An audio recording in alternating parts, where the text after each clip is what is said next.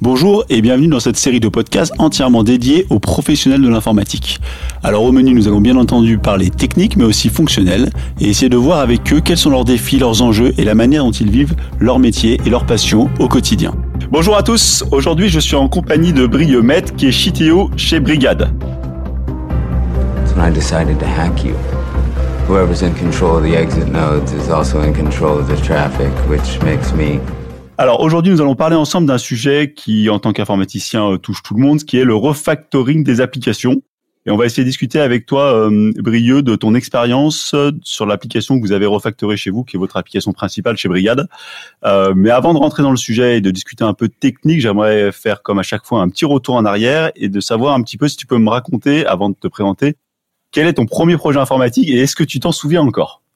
Mon premier projet informatique. Euh, alors oui, euh, oui, oui. Si c'est du hardware, c'est parce que j'ai commencé par là. Je pense un peu comme tout le monde à l'époque. Euh, mon père récupérait tu sais, les vieilles machines, euh, les gros blocs euh, carrés ou rectangulaires. Là. Euh, et donc je les démontais, je récupérais le disque dur, j'essayais de trouver le plus gros sur 3-4 PC, etc. Donc voilà, j'ai commencé par monter démonter des ordi pour pour bah, pour lire mes DivX, je pense à l'époque comme un peu tout le monde, les, les, les, débuts de tout ça. Et puis après, sinon plutôt software, bah ça devait être lycée, ouais, initiation aux sciences de l'ingénieur programmer des automates, et puis après tu joues avec ta calculatrice, et puis après le site du zéro, les premiers petits programmes en C, euh, des choses comme ça. Quoi. C'est classique, je pense. Mais, c'est marrant parce que je me demande si les jeunes ils, ils, font encore ça, je veux dire bricoler du matériel informatique comme euh, nous on a pu faire euh, à notre époque. Je suis même pas sûr que ça se fasse encore. Non, je pense que au mieux maintenant tu fais du montage PC avec des matériels.net. Tu vois même moi là le dernier hein, ils me l'ont monté, c'est eux qui me l'ont monté. Hein, J'ai choisi les composants et c'est eux qui le font. Je, je pense pas qu'ils aient besoin de faire ça aujourd'hui. Ouais. C'est presque dommage parce qu'au moins ils savent, ils savent même plus ce qu'il y a dans un PC quoi. Ouais. Nous les, les nouvelles générations, euh, ils ont un peu perdu le concept de, de tout ça quoi. Ouais, puis c'est surtout que tu, tu vas arriver sur euh, sur des gens, sur des choses où tu maîtrises plus forcément les limites de capacité que nous on avait, tu vois, quand tu avais un modem 56K, quand tu avais euh, un disque dur avec peu de mémoire, quand tu avais de la RAM qui galérait pour lancer tes jeux, tes machins, tu comprenais les limites. Donc aujourd'hui, ça tu le retrouves un peu dans le DevOps quand justement quand tu gères des services, les limites de RAM, etc., de CPU mais sinon, le grand public maîtrise plus tout ça. Maintenant, tu as, des machines qui sont des, machines de course. Euh, surdimensionné par rapport à ce Exactement. Ceux qui font du jeu vidéo un peu, les limites graphiques, ils comprennent encore et ils essayent d'avoir les cartes graphiques pour faire tourner les derniers jeux, les derniers moteurs, etc. Mais sinon, c'est vrai qu'on on a perdu un peu, je pense, en compréhension ouais, des limites des systèmes. Euh, très bien. Alors maintenant, on va rentrer là-dedans. Est-ce que tu peux te présenter ton, ton, enfin, te présenter en quelques mots ton job, tes caractéristiques, ce que tu fais, et puis Comment t'en es arrivé là? Ouais, euh, donc là je suis CTO chez Brigade. Euh, tout récemment, c'est fait là en, fin d'année. Avant j'étais VP, avant j'étais Head of Engineering, donc j'ai fait une, progression euh, euh, chez Brigade sur quatre ans. Euh, les caractéristiques du job, c'est globalement la gestion technique de l'équipe d'un point de vue euh, recrutement, management, organisation des process, justement créer créer des leaders techniques dans l'équipe. Euh, je vais être donc après au, au, niveau décisionnel, stratégique, donc c'est prendre les besoins de toutes les équipes transverses, essayer d'apporter en fait de la valeur ajoutée à travers la technologie euh, partout où on peut. C'est pour moi vraiment le rôle central du, du CTO euh, aujourd'hui. D'accord. Et du coup, tu as, as, un passé de développeur du coup? Ouais, ouais, ouais exactement. J'ai fait, euh, j'ai fait un, après mon lycée, j'ai fait du DUT euh, génie électrotech où j'ai découvert l'informatique industrielle et ensuite je suis parti à Epitech pour faire du software pur. Euh, et donc après j'ai été développeur. Ensuite je me suis réorienté un peu sur du management dans la tech. Euh, c'est comme ça que, que j'ai atterri euh, chez Brigade pour pour gérer à la base l'équipe de développeurs qu'il y avait. D'accord. Et du coup, là, ça fait quoi? Ça fait 4 ans que tu es chez Brigade? Euh, Ouais, ouais, bientôt 4 ans. Je suis arrivé tout début 2018 euh, chez Brigade. D'accord. Et du coup, est-ce que tu peux nous en dire un petit peu plus sur Brigade? Euh, Absolument, ouais. Euh, Pour ceux qui ne connaissent pas. Bien sûr, Brigade, c'est une, c'est une plateforme de mise en relation. Euh, nous, ce qu'on permet, donc, c'est que tu vas avoir dans le secteur de l'hôtellerie euh, et, et, du médico-social euh, d'un côté des entreprises, des services qui vont avoir besoin de gens qualifiés pour des missions ponctuelles, et de l'autre côté, on va avoir une population d'indépendants qui ont qui ont des qualités comme ça, des, des skills spécifiques. Euh, on analyse les deux, et puis dès qu'il y a un besoin qui est émis, nous on fait le, le matching euh, justement avec l'intelligence de la technologie, et on gère euh, tout tout le tout, toute la douleur, toute la peine de euh, trouver quelqu'un, les contrats, les gestions de flux, etc. On, on, fait vraiment en sorte que la mise en relation soit le plus simple possible grâce à la technologie. Voilà. D'accord. Et du coup, vous vous, vous vous, définissez comme une start-up euh, plutôt tech. Exactement. À la base, il, y a, il, y a, deux fondateurs, c'est euh, un business et un technique. Euh, la tech a toujours été le centre du produit. Hein. Dès le début, c'est, enfin, tout se faisait par la tech. Euh, la mise en relation, tu vois, c'est des algos qui cherchent les meilleures personnes pour faire une mission, etc. Euh, donc, c'est vraiment une, une, boîte qui a été fondée autour de la tech, absolument.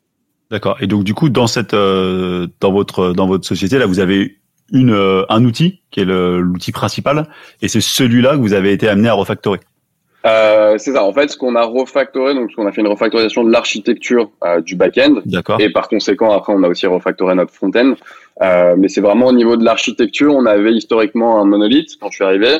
Il y a eu une première tentative. Euh, au moment où je suis arrivé, il y a eu une première tentative un peu de splitter ce monolithe qui s'est arrêté aux, briques qui étaient faciles à splitter et après on a dû euh, et après on a dû prendre euh, voilà on a dû remonter les manches et faire un, euh, un vrai refacto donc de, de monolithe monolithe un petit peu fragmenté à une vraie archi en en microservices, même on peut dire service orienté plus que microservices. On n'a pas un milliard de tout petits services, on a voilà, quelques services avec des, des périmètres logiques.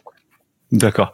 Ah, c'est intéressant parce que ça va nous, nous plonger euh, en plein dans le dans le dans le sujet de ce podcast parce que le refactoring, enfin moi je alors moi j'adore euh, tout ce qui est technologique, mais le refactoring c'est vrai que c'est toujours un sujet euh, quand on commence à en parler chez les clients qu'il faudrait faire migrer le monolithe vers quelque chose de plus service, c'est toujours des projets qui sont très compliqués et et souvent qui échouent.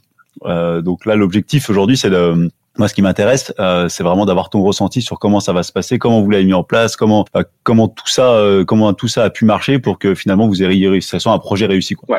avant de rentrer dans le détail, est-ce que est-ce que tu peux nous donner pour toi quelle est le, la définition du terme refactoring ou en tout cas comment vous l'avez appréhendé chez Brigade? Refactoring, moi je pense à deux notions en général. Tu as le factoring au niveau code où là tu vas chercher à mmh. changer la structure de ton code sans changer le comportement qu'il avait.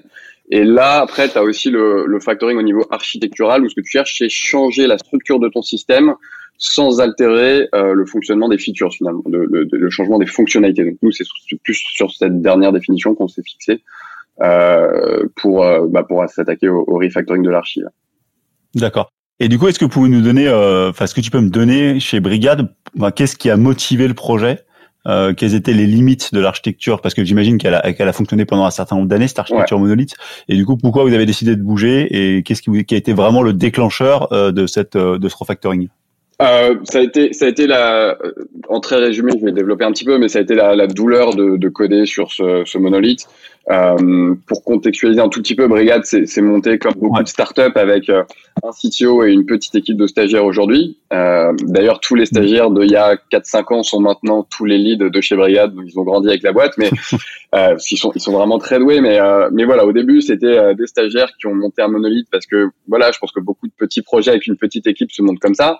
Un c'est beaucoup plus simple. Parce que c'est plus simple quand on n'a pas les moyens de faire autre chose. Tu as une couche client, une couche business logic, une couche data, c'est facile tu peux aller vite, tu peux développer rapidement, t'as pas beaucoup de monde, donc c'est pratique. Voilà. Seulement, au bout de quelques années, deux ans et demi, trois ans, tu es une équipe qui grossit, t'as la base de code qui commence à être de plus en plus grosse, et je pense qu'on a atteint voilà les limites que chacun peut observer. On a voulu, euh, à un moment donné, justement faire un refactor de code sur une des parties. Euh, on a fait euh, le schéma habituel de recherche, etc. On s'est dit ok, ça va prendre à peu près 6-7 euh, semaines. Et ça a fini par prendre euh, je sais pas 4 4 5 mois euh, au lieu de 6 7 semaines. Mmh. ça a explosé. En fait on se retrouvait à faire du code glue un peu à droite à gauche. Et euh, les tests je pense mais encore une fois par une expérience une équipe jeune les tests n'étaient pas euh, partout. Il y avait pas suffisamment de tests. Tu maîtrisais plus forcément la propagation de bugs ce que tu allais impacter en touchant un morceau enfin voilà je pense que vraiment le, cliché des limitations d'un monolithe qui a été monté par une équipe jeune euh, on était dedans, on s'est retrouvé sur un chantier qui était un enfer et où les développeurs globalement ressentaient le on va pas s'en sortir. Donc soit on arrive à changer, soit ça va devenir pénible pour tout le monde à chaque sujet et, ça va pas être intéressant. Euh, et à ce moment-là aussi, on avait commencé à euh, faire de la recherche. On a, on a un étudiant qui fait son doctorat en, euh, en, en, data science chez nous. Et donc, on savait qu'on allait devoir aussi introduire un moment de nouvelles techno. Et donc, en fait, tu les limites technologiques du monolithe où, euh, bah, pareil, on n'allait pas faire de la data science en JavaScript. C'est un peu limité. Tu pas forcément les équivalents des librairies Python, etc.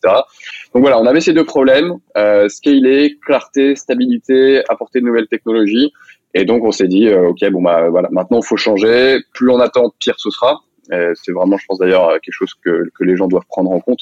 Et souvent, les non-tech, parce que les non-tech en ont conscience, mais ceux qui écouteraient ce podcast et qui doivent écouter un CTO ou un lead technique, c'est souvent le plus tôt, c'est le mieux, je, je, je trouve. Mm.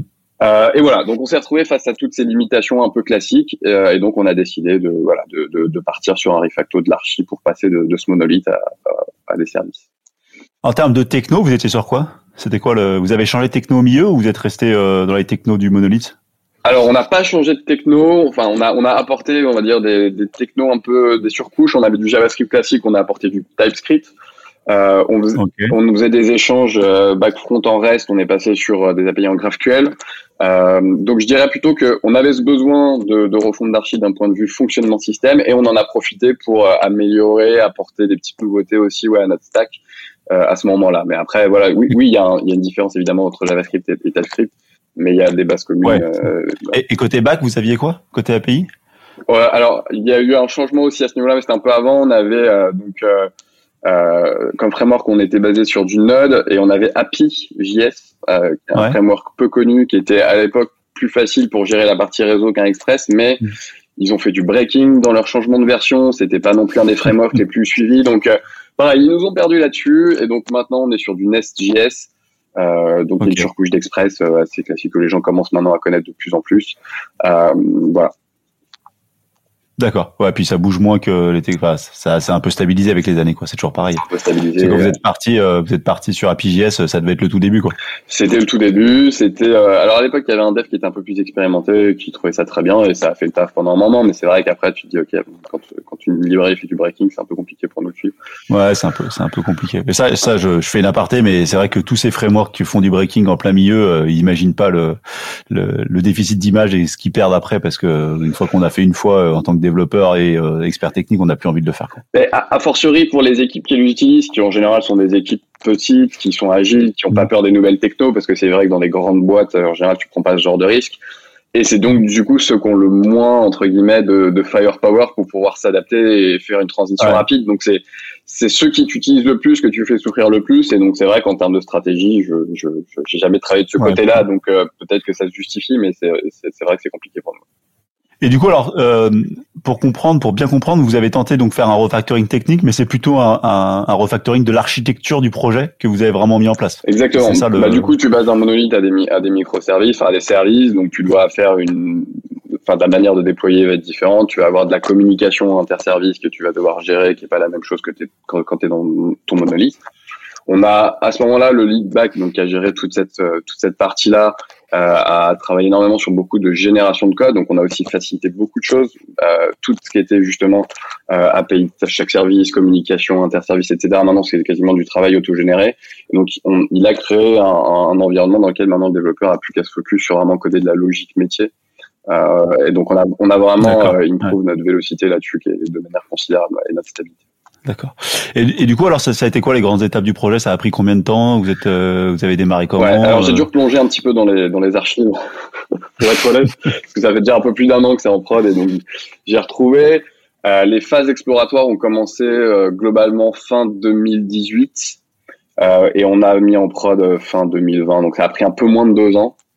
Euh, sachant que la première année, ça a été beaucoup de conception, d'exploration, de POC, euh, qui n'ont pas du tout impacté le développement du produit euh, en parallèle. C'était vraiment le lead back. Euh, ouais, dans son coin, voilà, qui, qui dans son qui, coin faisait des tests, commençait à regarder les patterns, ce qui était intéressant de faire, comment on pouvait justement splitter un petit peu ce, ce gros machin en forme hyper couplé.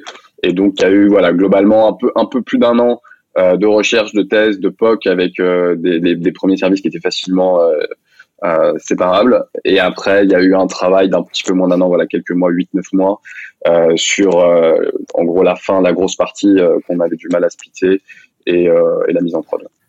Et du coup, ça veut dire que pendant ces, cette phase là, des 8-9 mois, c'est quoi? Vous avez posé le crayon, plus aucune fonctionnalité sur le nouveau, enfin sur l'applicatif euh, existant, et on, on, charbonne à fond pour euh, refaire l'application? Alors, Comment ça, ça, a été, ça a été un petit peu ça. On n'a pas posé le crayon. On, on, a essayé de faire le plus intelligent qu'on pouvait.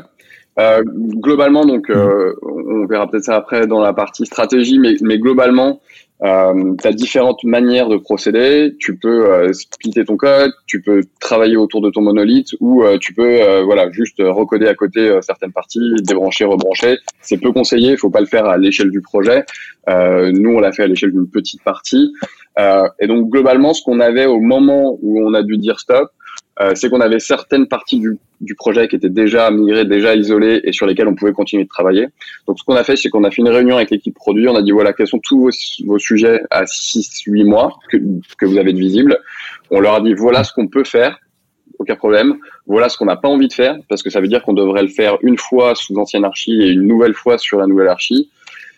Est-ce que c'est OK pour vous? Est-ce qu'il y a des choses où vous avez absolument besoin et on se dit, on prend le temps, on investit le temps pour le faire deux fois parce que c'est assumé, c'est voulu et on en a besoin tout de suite Et euh, qu'est-ce qu'on peut repousser?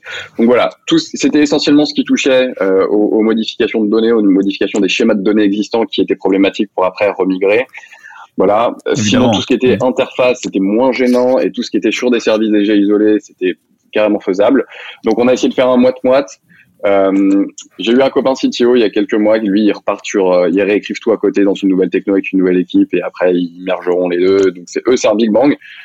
Moi je fais pas partie de ces gens qui euh, maîtrisent l'avancée. Souvent on dit voilà il faut surtout pas faire ça, c'est plein de problèmes. Je suis d'accord c'est ce qui a plus risqué, mais parfois t'as pas le choix dans certaines configurations.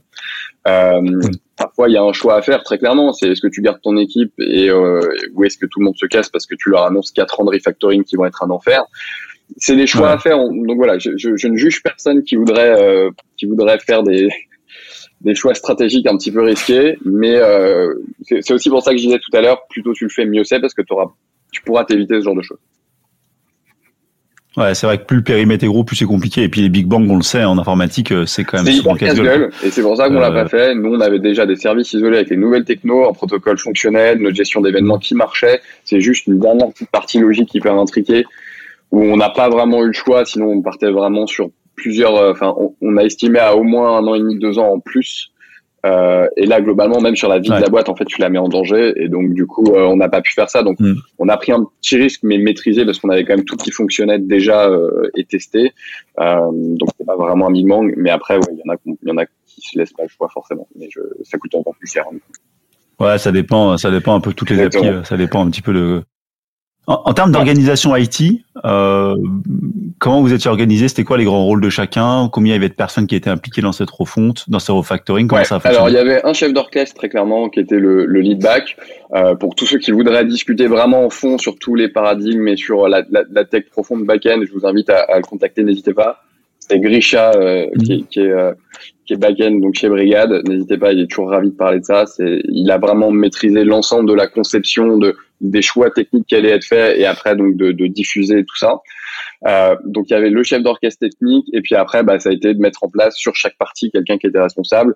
Donc sur la partie front pareil donc euh, quand tu es obligé après de changer bah, tes appels au bas, quand tu es obligé d'amener les nouvelles techno aussi hein, parce mm. qu'on a mis du TypeScript aussi côté front, on en a profité pour refaire certaines choses euh, légères aussi de ce côté-là. Côté Ops évidemment donc tu as le, le, DevOps qui était évidemment euh, dans la boucle pour toute la partie changement de déploiement, nouveau nouveau, nouveau euh, pipeline CI, etc. Euh, et puis après voilà, je pense que c'était les, les personnes, mon management avec euh, le CTO à l'époque, donc qui était pas moi, euh, pour bah, expliquer mm. d'un point de vue stratégique pourquoi on avait besoin de faire ça, pourquoi on devait mettre en pause certaines choses pendant quelques mois, euh, et, et, pourquoi c'était intéressant d'investir ce temps maintenant et pas plus tard euh, pour la boîte. D'accord. Et, et, du coup là, tu parlais euh, de DevOps, euh, ça, ça, me fait basculer. Vous êtes euh, vous êtes hosté quoi sur des sur des services AWS, des services Azure Comment ça fonctionne? on, a touché AWS. Euh, ok. Voilà, je, je, je, sais pas. Voilà, on, a nos services qui sont containerisés, on a du Docker et on déploie tout via AWS sur D'accord. Ouais, et ça, c'est quelque chose que vous avez introduit avec le refactoring ou c'est quelque chose qui était préexistant et vous avez non, juste... Non, ça existait déjà, c'est juste qu'avant, tu avais le monolithe sur son conteneur Docker et qu'après, ça s'est splitté. D'accord. Pareil, beaucoup plus facile à gérer en termes de scale, scale up, scale down, euh, quand tu voilà, quand t'as bah, qu'un service à, à, à, dupliquer, etc. Enfin voilà, c'est un petit peu plus de travail, mais pareil, j'ai un DevOps qui est fantastique, donc euh, lui, il adore faire ça. Voilà, Terraform, Infra, Code, c'est hyper simple. Nous, on utilise beaucoup HashiCorp aussi, toute la suite HashiCorp. Euh, donc voilà, ça, c'est, après, c'est Moi, j'ai tendance à dire c'est hyper simple, je suis d'accord avec ça. Et par contre, ça demande aux boîtes d'avoir une certaine expérience et maturité dans ces technos parce que c'est toujours des technos. Exactement. Je pense que c'est un point d'ailleurs, tu as, raison de le souligner qu'on n'a pas abordé, c'est que si le monolithe est plus simple avant, pour faire la transition, avant de décider de faire cette transition, si jamais elle est, elle est nécessaire, on connaît des grosses boîtes qui ont continué avec un monolithe pendant très longtemps, mais si tu veux faire cette transition, il faut avoir l'équipe pour le faire. C'est clair que tu peux pas le faire forcément toujours hmm. avec bah, des jeunes ou avec une petite équipe. Il faut avoir l'expérience et il faut avoir toutes les compétences, c'est clair. Ouais, et puis il faut des gens qui sont capables de s'inscrire dans la durée, quoi. Exactement, hmm. exactement. Ouais. Après, chez les brigades, vous avez l'air d'avoir tous un bon niveau technique de base, quoi. Que, ouais, pour, pour, ceux qui connaissent un petit peu Epitech, euh, le, le, groupe de départ euh, qui, qui, monte le hmm. projet, c'est du top 5-6% de chez Epitech. C'est vraiment des gens passionnés qui comprennent, qui comprennent en profondeur tout ce qu'ils font. Euh, c'est c'est hyper facile. Moi, c'est pour ça que j'adore aussi cette boîte. Au-delà de, au-delà de l'impact qu'on a sur les gens, c'est parce que je me régale au quotidien avec des gens qui sont hyper doués. Quoi. Moi, mon, mon job, il est, hyper facile. J'aide des gens hyper doués à, à faire ce qu'ils ont envie de faire. Moi, je me, je me régale. Je me régale. Moi, j'ai toujours dit, ça, ça l'informatique, je mets ça souvent euh, pour pour expliquer à des gens euh, qui sont pas du métier. Je dis, c'est quand tu es CTO ou dans ce genre de poste, c'est plus facile de manager euh, le PSG avec des stars que de, de manager en avant Guingamp, quoi. Ça, avec tout le respect que j'ai pour Guingamp, hein, c'est pas le sujet, mais c'est sûr que quand. Mais qu'est-ce qu'il y a? Mais je veux dire, quand t'as des quand t'as des stars sur le terrain, bah c'est quand même plus facile de leur donner des directives, quoi. Exactement, exactement. Moi, le challenge pour moi, bah, c'est justement voilà de manager les choix, les décisions fortes, parce que voilà, quand t'es très bon aussi, t'as as des choix forts. Donc voilà, c'est de les aider à travailler ensemble. Mais c'est clairement, c'est clairement plus facile et c'est clairement plus sympa à, à, voir, clairement. Euh, donc en termes de projet, donc ça a duré à peu près euh, 8-9 mois, comme tu disais. comment vous avez euh, vous avez testé pour pas faire de régression? Comment ça a fonctionné cette phase là, qui est toujours la phase d'atterrissage, qui est la qui est la plus euh, casse-gueule, parce qu'on a toujours l'impression que ça va pas bien jusqu'au moment où on veut rebrancher les les, euh, les tuyaux et que ça commence à, à foirer. Comment ça s'est passé cette phase là alors nous, on a fait un peu. Euh, Me dis pas qu'il y avait zéro bug et que ça a marché du premier coup. je veux pas te dire ça, mais mais mais franchement, on, a eu on a eu beaucoup de réussite, mais encore une fois, c'est parce que c'était lié aux, différentes étapes. Comme je te le disais tout à l'heure, il y a des parties qui ont été isolées. On a on avait déjà des services qui étaient avec nos nouvelles technos qui communiquaient avec le monolith. On, on, avait des choses qui étaient en place. Et en fait, on a fait un peu un, un truc épitextile. Donc je, je suis désolé, je sais pas si c'est la meilleure chose à faire. C'est juste que nous on sait faire on, a commencé un vendredi soir, on a passé le week-end sur la migration, à regarder ce qui se passait, parce que nous, on maîtrise aussi notre activité. Tu vois, on sait, on sait que notre produit n'est pas utilisé en permanence. On n'a pas des notions de charge avec des millions d'utilisateurs à la fois, donc on pouvait faire ça. Donc on, on s'est pris un, week-end et on s'est dit, bah, on commence vendredi soir et on voit quand ça finit. Et en vrai, on commande des pizzas et on y va. Et en vrai, je, je, on a eu beaucoup de réussite, mais encore une fois, je pense que c'est grâce aussi au talent des gens de cette équipe. On a fini samedi soir, donc et pas le dimanche, tu vois. Donc euh, ça s'est bien passé. On a réussi à, à roll out les devs et à et, et à se rendre compte que c'était ok. On a eu des bugs en, en seconde phase euh, où on s'est dit ah tiens on n'avait pas vu passer ça mais euh, mais, hmm. mais ça, ça merdait. Mais en fait vu qu'on avait encore une fois mis en place tout un système euh, d'événements tout est logué et en fait cette version est, magique pour ça c'est qu'en fait on, on, sait absolument tout ce qui se passe tout le temps. Et ben on a pu relancer les événements on a pu relancer les migrations. Donc on a eu des bugs euh, on a eu des bugs pas immédiats mais à retard de phase mais qu'on a pu gérer assez facilement. On n'a pas perdu d'argent on n'a pas eu de down. On n'a eu aucun gros problème que tu peux redouter quand tu fais ce genre de choses Ouais, ou moi j'ai plein de clients qui ont lancé des refactoring qui sont pas allés au bout parce que quand ils les ont mis en prod, ça a été tellement le drame qu'ils ont fait un rollback et que le truc ils ont jeté quoi. Et c'est pour ça que euh, ouais, ça existe. Ça existe et c'est pour ça qu'on avait décidé de faire mm. ça sur un week-end. En gros, nous on savait qu'on pouvait mettre en prod et que si on décidait en moins de 24 heures de rollback, on pouvait maîtriser euh, après le re-update sur l'ancienne version des données qui auraient été modifiées parce qu'il y en avait très peu, il n'y avait pas d'activité le week-end.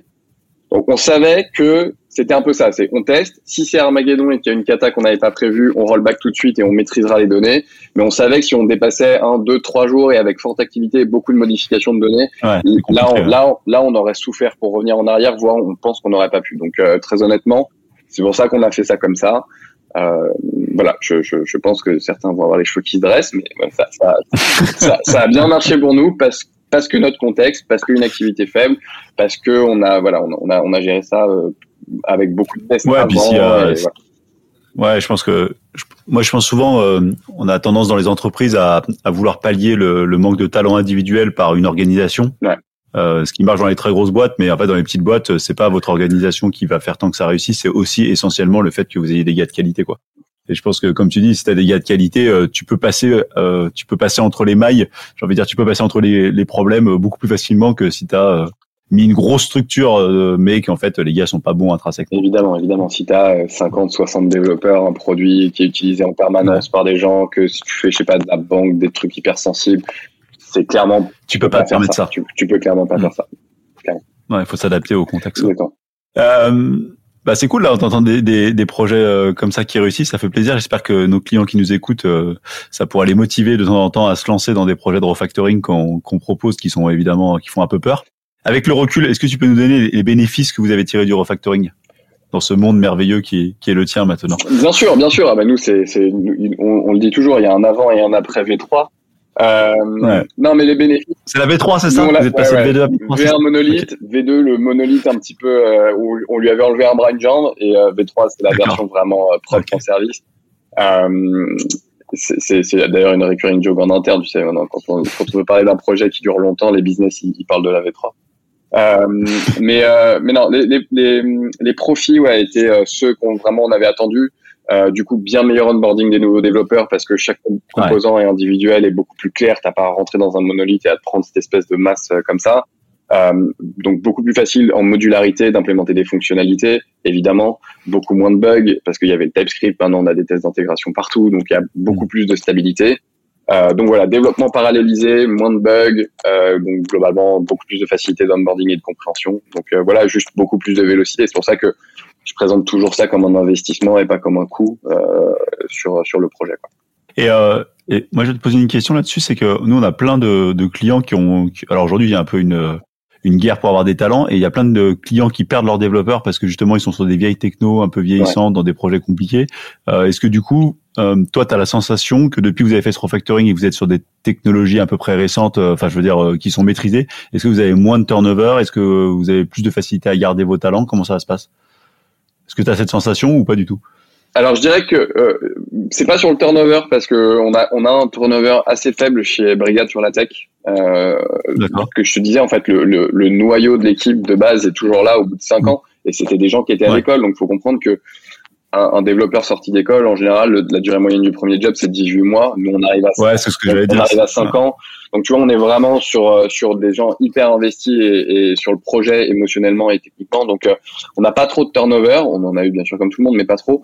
Mais mais pour faire venir des gens, tu vois, surtout là, on a recruté, on a eu une grosse phase de recrutement où on a recruté des juniors et des seniors. Et ben de leur raconter un peu cette histoire et de leur montrer, tu vois, des juniors, de leur dire voilà tout ce qu'on a vécu et voilà ce que tu vas apprendre chez nous. Euh, bah déjà, c'est beaucoup plus facile d'onboarder euh, et, et, de former des juniors quand toi, tu as une structure de code qui est beaucoup plus euh, fonctionnelle, qui est propre, qui marche bien que quand tu as un monolithe infâme. Parce qu'un jeune, il arrive, il voit ça, il dit c'est quoi cette horreur? C'est bien pour apprendre des choses à pas faire, mais ça, ça forme pas les gens. Et pareil pour les gens plus expérimentés, ils disent ok, mais ils voient la phase où on en est, ils font ok, bon c'est plus une petite équipe qui fait des trucs un peu cracra. Ils ont une voilà, ils ont une belle archi, ils ont des technos qui sont sexy. Et, tu vois par exemple, on, a une on a une développeur un peu plus une développeuse pardon un peu plus expérimentée qui nous rejoint bientôt. Et elle avait beaucoup de questions sur bah voilà, j'aurais accès à quoi? Je vais faire du bac, mais est-ce que je peux aussi avoir accès à l'ops Est-ce que je pourrais avoir accès à la data, etc. Et, et tout ça c'est possible maintenant. Et euh, donc plus que pour le, la gestion du turnover, mais évidemment ça joue parce que je pense que si on n'avait pas fait ça, peut-être des gens seraient partis. Ouais. Mais mais mais pour euh, faire pour faire venir des gens, d'avoir des technos sexy et d'avoir une archi qui est vraiment sympa, euh, c'est beaucoup plus cool pour eux de travailler avec et d'apprendre dessus quoi. C'est un bon message. Je pense que faut pas hésiter. Ah ouais non mais vraiment. Est-ce que ouais. Est-ce que tu peux nous dire euh, combien ça coûte? C'est alors je sais que tu vas pas forcément chiffrer ça en euros, hein, c'est pas l'objectif, mais combien ça coûte en termes de, de sont vos métriques en termes de jours de développement, combien ça a coûté, combien ça a pris de temps euh, Alors tu m'as dit 6-8 mois, euh, mais en termes de, de, de charge, combien ça combien ça, ça a pu représenter? Si, si, je peux te le chiffre, enfin, je peux te le chiffre en euros à la, à la, louche. Hein. Euh, tu as eu, donc je te disais, un, un, lead euh, qui a fait ça en fil rouge, qui a pris quand même pas mal de temps dessus pendant un an. Et puis après, tu as eu une deuxième phase un peu plus courte. Euh, et donc là, bah, c'est du temps humain, c'est des features que tu développes pas.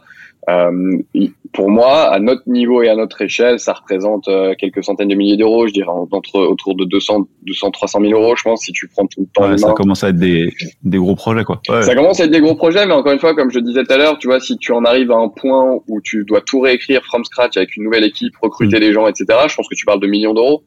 Je pense que, je ouais. pense que, je, je, pense que on, on, a été finalement pas si cher que ça, euh, mais, mais après. Vous l'avez fait sûrement au, au bon moment, quoi je pense qu'on l'a fait genre mm. voilà, dès qu'on a vu que c'était un problème, on s'est dit on le fait. Mm. Et alors après, bon, c'est un autre point, mais là qui est complètement contextuel. Mais en fait, on est tombé aussi pendant le Covid, où nous, notre activité de restauration a été à zéro, et où en fait la tech a pu se focus 100% ah sur le développement de ça. Donc, j'ai envie de dire, dans notre malheur, entre guillemets, on a pris le positif et ça nous a aidé euh, sur cette partie-là. Euh, on a pu développer sereinement un changement d'archi quand il y avait vraiment peu d'activité. Euh, mais, euh, mais voilà, mais c'est à prendre en compte encore une fois le temps. C'est essentiellement du temps humain. Et pour certains, ça va être des manques d'opportunités business, donc ça fait rajouter. Nous, c'était pas le cas parce que notre produit n'a jamais cessé de fonctionner. Mais pour certains, où tu bloques des fonctionnalités, où tu perds des clients, où tu perds du business, ça peut, ça peut coûter plus cher. Ça peut coûter beaucoup plus cher. Est-ce que tu peux me donner un, un conseil ou des conseils pour euh, de ton expérience pour euh, réussir un refactoring? Qu'est-ce qui a fait que ça a marché? Est-ce que c'est est-ce que c'est duplicable facilement dans d'autres boîtes? Toi, tu as, une expérience, tu as des expériences dans d'autres sociétés? Alors pas non pas sur un sujet de cette envergure-là. J'ai pas eu d'expérience ailleurs. C'était ma première fois chez Brigade. Euh, je pense qu'il y a plusieurs éléments qui sont qui sont importants et dont, dont, on a parlé un petit peu au fil au fil de cette conversation déjà quelqu'un euh, quelqu'un qui euh, qui est en charge d'un point de vue global et, et alors encore une fois j'avais quelqu'un de talentueux donc j'ai eu de la chance mais qui le faisait aussi pour la première fois mais qui l'a fait bien fait bien. Donc avoir des gens seniors qui qui l'ont déjà fait ou qui savent exactement où ils partent du point A et où ils veulent arriver au point B c'est forcément euh, c'est forcément beaucoup plus euh, euh beaucoup plus safe. Euh, avoir ce qui nous a beaucoup aidé aussi c'est d'avoir chez Brigade euh, une boîte tech où la décision technique est respectée, parce que c'est aussi un des gros freins dans beaucoup de boîtes, c'est quand toutes les décisions sont drivées par le business. Si tu leur dis pendant six mois on va moins vendre, tout de suite c'est problématique. Euh, donc avoir de, de l'ownership entre guillemets sur la décision technique et, du pouvoir là-dessus, c'est évidemment indispensable. Euh, le plus tôt c'est le mieux, euh, à mon sens. Il peut y avoir des cas où c'est pas vrai, mais je pense que globalement c'est ça. Euh, et puis et puis voilà, je te dis c'est être ne, pas hésiter à prendre temps sur l'analyse, exactement comment on va le faire. Est-ce que justement, tu vois, je te disais tout à l'heure, est-ce qu'on peut tout splitter? Est-ce qu'on peut faire euh, des proxys? Est-ce qu'on peut, construire autour du monolithe? Est-ce qu'on doit tout casser d'un coup? Voilà, je pense qu'il faut, il faut avoir ça qui est bien prêt avant de se lancer, avant d'appuyer sur le bouton de on y va. Euh, et puis, et puis voilà. Et après, des gens de qualité, c'est, évidemment l'élément essentiel. Ouais, l'informatique, on le répétera jamais, mais c'est toujours, c'est une histoire de, c'est une histoire d'humain, quoi. évidemment, métiers, euh, évidemment. Je, je, je, faisais une presse géniale. Enfin, j'écoutais une presse géniale, et, et c'est ce qu'il disait. Le, le, les développeurs, c'est pas, euh, c'est pas de l'industrie, c'est pas du, c'est pas du mécanique. C'est des, c'est des, c'est mm. des auteurs, c'est des gens qui font de la création. Et c'est vrai, quand tu écris du beau code, je sais pas si tu l'as déjà vécu, mais moi, j'entends un des, une des choses que j'entends souvent dans la boîte, c'est ah, j'ai écrit ça, c'est trop sexy, tu vois. C'est, c'est Ouais, c'est clair. Moi je, moi, je, suis, moi, je suis développeur, hein, donc voilà, euh, j'ai toujours développé et je suis d'accord avec ça. Il y a une beauté du code, et donc il y avait un exemple qui parle à tout le monde, que, que la personne qui faisait la présentation disait, c'est pareil, tu veux écrire un scénario, bah si, si moi je l'écris, le scénario de film, il va être pourri. Si t'as Spielberg, ça peut être un chef-d'œuvre. Bah voilà, c'est pareil quand Et pourtant, c'est la même histoire. Et pourtant, c'est la même histoire, mais voilà, les, gens qui écrivent le code, évidemment que c'est pas tous les mêmes, que chacun a son style, sa manière, sa compréhension des systèmes complexes, et donc évidemment que, que la tech c'est d'abord des êtres humains, évidemment, évidemment. On va passer un petit peu à la, phase de conclusion. Euh, moi, il y a des questions que j'aime bien poser euh, aux personnes qui travaillent dans l'informatique et qui ont un, certain nombre d'expériences. Est-ce est que tu as encore un rêve technologique ou un rêve de projet informatique? Est-ce que est-ce qu'au bout d'un moment on ne devient pas blasé et du coup est-ce que tu as encore euh, euh, en toi euh, des, rêves j'ai envie de dire de, de, de petit enfant quand il découvrait l'informatique? Ah bien sûr bien sûr bien sûr. Moi j'ai enfin j'ai plein de choses à différents je dirais à différentes échéances. Mais tu vois là maintenant j'ai des j'ai des enfants donc j'ai acheté des petits Raspberry et donc maintenant je vais faire de l'initiation et je me, je me rééclate comme je m'éclatais avec les vieux PC à faire un peu d'électronique avec du matos à monter des trucs comme ça. Ça c'est totalement perso euh, au, boulot. Euh, donc là, on a pris un de nos bacs qu'on a, qui, qui, avait beaucoup d'XP, on l'a, on l'a, on l'a, on l'a monté en, en lead data engineer et donc on refait maintenant la data, toute la stack sur le data engineering avec de la moderne data stack. Euh, et on explore plein de choses, tu vois, les solutions payantes, les solutions open source. Et, donc moi, je suis à fond dessus, tu vois, je, je suis pas censé être dedans, mais je suis tout ce qu'il fait, je regarde des articles, je lui ai filé plein de trucs, je dis regarde, on peut faire ça, donc je m'éclate d'un point de vue conception euh, aujourd'hui sur du data engineering. On, on, va passer, une fois qu'on aura fait ça, on va passer sur le, le MLOps V2. Donc pareil, aujourd'hui, nous, notre machine learning, c'est très, euh, c'est très artisanal. Il y a, il y a rien qui est, qui est gardé, nos modèles, etc. On, on, commence et donc pareil, industrialiser tout ça, ça va être génial. Euh, et puis après, même hors brigade dans l'absolu, tu vois, moi, tout ce qui tourne autour du cloud, de la souveraineté numérique, euh, au, niveau français, européen, c'est des sujets que je trouve que je trouve passionnants et je pense qu'il y a, il y a plein de choses à faire. Donc, euh, donc non, non, bien sûr, des rêves et des idées. Tu as encore plein de rêves technologiques et de projets. C'est bien. Bien sûr, bien sûr, bien sûr. C'est passionnant la techno. C'est passionnant. Ouais. Heureusement, ça ne s'arrête jamais. c'est ça, c'est ça. Et puis je te dis, il y a plein de niveaux. Il y a le niveau, tu vois, je te dis, euh, petite bidouille du week-end, tu t'en fous. Il y, a, que toi et, ce que tu fais. Il y a des mm. choses tout à fait opérationnelles avec des clients, des utilisateurs, des enjeux. Et puis après, il y a des choses un peu philosophiques qui, que chacun voilà choisit. Mais mais ouais, ouais, il y a, il y a vraiment plein de choses à faire. Est-ce que tu peux me donner euh, pour toi, alors je te laisse choisir parmi tous ces termes euh, ce que tu préfères, mais est-ce que tu peux me donner pour toi la définition, ta définition avec tes propres mots euh, de, alors je te donne, je te donne les différents choix. Une bonne technologie, un bon projet, un bon développement ou un bon développeur. Mais avec tes mots, tu en choisis un et tu me donnes avec tes mots ce que, ce que pour toi c'est. Ok, euh, je, je vais pas faire une bonne techno parce que ça c'est un, c'est un sujet de troll à chaque fois. Euh, non non, je vais faire un bon développeur euh, parce que j'ai la chance d'en avoir plusieurs. Euh, pour moi, un bon développeur, c'est un développeur qui a une compréhension, euh, je dirais, intime euh, de, de ce qu'il utilise. Un bon développeur, c'est quelqu'un qui fait pas juste du copier-coller de code, qui sait pas juste ah ça marche, c'est chouette, et qui maîtrise pas le reste.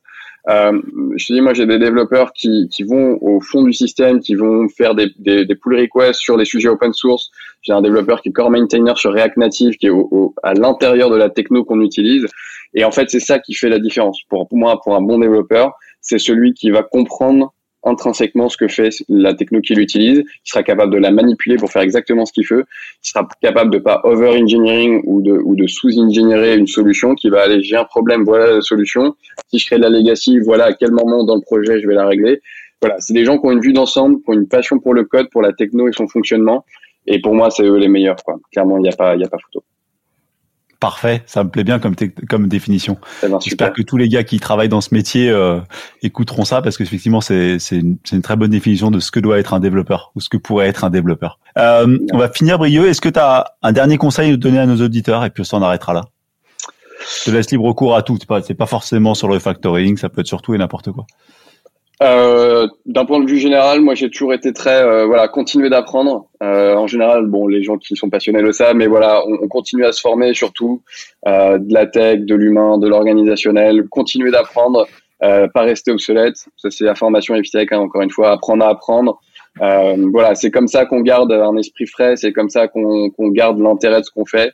Et, et, voilà, et c'est je pense tout l'intérêt de, de, de nos métiers, c'est qu'on a toujours toujours toujours quelque chose à apprendre ne lâchez rien. Ne lâchez rien, continuez d'apprendre. Moi, c'est la même chose que je dis à tous les jeunes qui démarrent en informatique chez nous. Je leur dis, euh, vous savez rien et dans 20 ans, vous serez toujours rien. Donc euh, voilà, il faut continuer d'apprendre. Il y a toujours un truc à apprendre, de se perfectionner. Et à chaque fois, même sur des, des choses que vous pouvez connaître par cœur, et eh ben en y repassant quelques heures dessus, bah, vous allez découvrir un truc différent. Ça va faire un déclic, ça va encore euh, s'activer. Donc n'hésitez pas. quoi.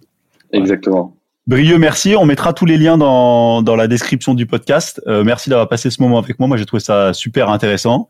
Et, euh, et à tous nos auditeurs, bah, n'hésitez pas euh, à poser des questions à Brieux. On les mettra le lien LinkedIn si vous en avez. Euh, et puis le lien de ton collègue là que tu nous as cité tout à l'heure. Yes. D'être un, un, fan de la technologie aussi. Yes. Merci Brieux. Merci à vous. Merci de m'avoir reçu.